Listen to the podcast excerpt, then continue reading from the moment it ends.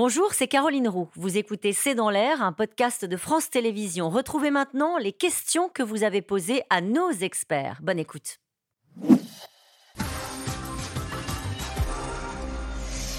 Cette question d'Éric dans la Somme, les céréales ne constituent-elles pas la principale motivation de la délégation africaine? Je crois que vous en avez parlé tout à l'heure. Hein. Et bah, ça fait le lien aussi avec Odessa.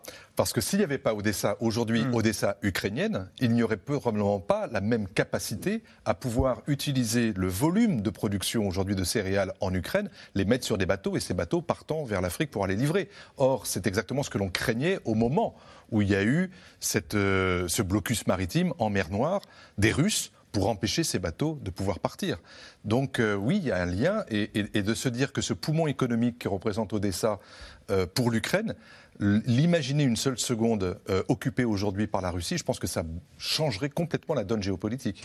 Une question de Michel dans le Rhône. Pour Vladimir Poutine, demander un accord de paix ne serait-ce pas perdre la face? Si, il ne le demandera pas, mais en revanche, il peut avancer des conditions ou faire des concessions sur d'autres domaines en attente que quelqu'un ouvre le cercle de négociation, ouvre un nouveau cycle de négociation. Donc il n'avancera pas en termes de j'ai perdu, je n'ai pas atteint mes objectifs. Il est en train de redéfinir ses objectifs. Il a dit récemment que la démilitarisation de l'Ukraine était atteinte puisque l'Ukraine n'avait plus d'armes propres, puisqu'elle n'avait plus que de l'armement occidental. Donc il s'arrange comme il veut. Oui, tout à fait. Donc on peut s'attendre à une recomposition du discours et à des ouvertures. Hmm. Lui pourrait faire des ouvertures, euh, c'est-à-dire geler ce que les, les, Ukrainiens appellent geler le conflit, ce qui semble inacceptable pour eux, c'est-à-dire au fond on s'arrête là et tout le monde est content. Oui, il pourrait tout à fait décider de tenir des positions et puis euh, de voir en lançant des ballons d'essai ce qui est négociable ou pas par euh, différents émissaires. Euh, Grégory, dans le Nord, annoncer la contre-offensive plusieurs semaines à l'avance, n'était-ce pas une grosse erreur de la part de l'Ukraine? Général Paloméros bah, Le président Zelensky, il a il a mené son peuple, donc euh, il faut qu'il leur donne de l'espoir, une vision et de l'espoir, je dirais. Donc, de toute façon, les Russes, ils se doutaient bien que les Ukrainiens n'allaient pas en rester là. Oui, annoncer, c'est une chose, mais la manière dont elle se déroule, c'est très différent. Mm. Donc non, je ne crois pas que c'était une mauvaise politique. C'était plutôt un accompagnement et euh, un geste politique fort qui, qui, avertissait aussi les alliés. Hein.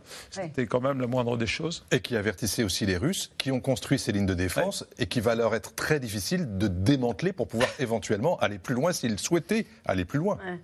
Ça peut être piégeux pour eux. C'est piégeux. comme l'inondation. Hein.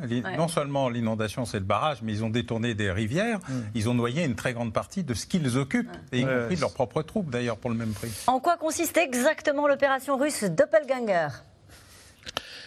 C'est une opération qui consiste à cloner des sites euh, Internet, soit de médias, soit d'institutions publiques, comme le, ministère des Affaires étrangères, pour pouvoir y insérer des fausses nouvelles, de la désinformation, des articles mensongers, euh, qui, à leur tour, au cas où on viendrait à cliquer dessus par le biais de sites officiels russes ou hmm. pro-russes, parce qu'ils ont aussi créé des faux sites internet en français, en langue française, une demi-douzaine d'entre eux, que vous pouvez euh, évidemment euh, euh, cliquer dessus mhm. de, n'importe où. Et une fois que vous êtes dessus, vous avez des faux articles de propagande et qui vous donnent des liens qui vous permettent d'aller sur ces sites clonés, qui vous donnent des fausses nouvelles. Et quand vous voyez que c'est le Quai d'Orsay, Le Monde, 20 minutes ou Le Parisien...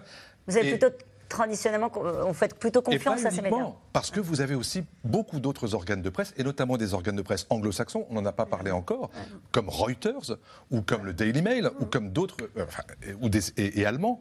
Et donc vous vous dites, c'est pas uniquement nous Français qui sommes visés. Hein, et la, la traduction de Doppelganger, c'est double maléfique pour des sites sosie, des sites miroirs. Ça, hein. sosie, miroir. Euh, a-t-on les moyens de répliquer à ces cyberattaques russes Oui, on, le fait d'ailleurs. On le fait Assez régulièrement, de plus Comment on réplique On cible quoi euh, on cible l'émetteur, on cible l'outil de l'émetteur, euh, on peut faire beaucoup de dégâts, on peut cibler aussi ses ressources financières, son stock de crypto-monnaies, et puis lui expliquer qu'on sait très bien comment il s'appelle, qui il est et, où il habite. Mmh. Et en général, ça les dissuade Quand on leur dit que ça donne à réfléchir, surtout quand on est du coup incapable de se déplacer hors du pays, puisque partout où on arrive, tout d'un coup, on est interpellé par euh, des gens qui ne vous veulent pas toujours du bien. Et donc, euh, oui, oui, ça peut marcher. Merci à vous tous. C'est la fin de cette émission. Et je vous rappelle que euh, C'est dans l'air est l'émission la plus podcastée de France. Hein. Vous étiez 2 millions à écouter C'est dans l'air au mois de mai. Merci à vous. Belle soirée. À demain.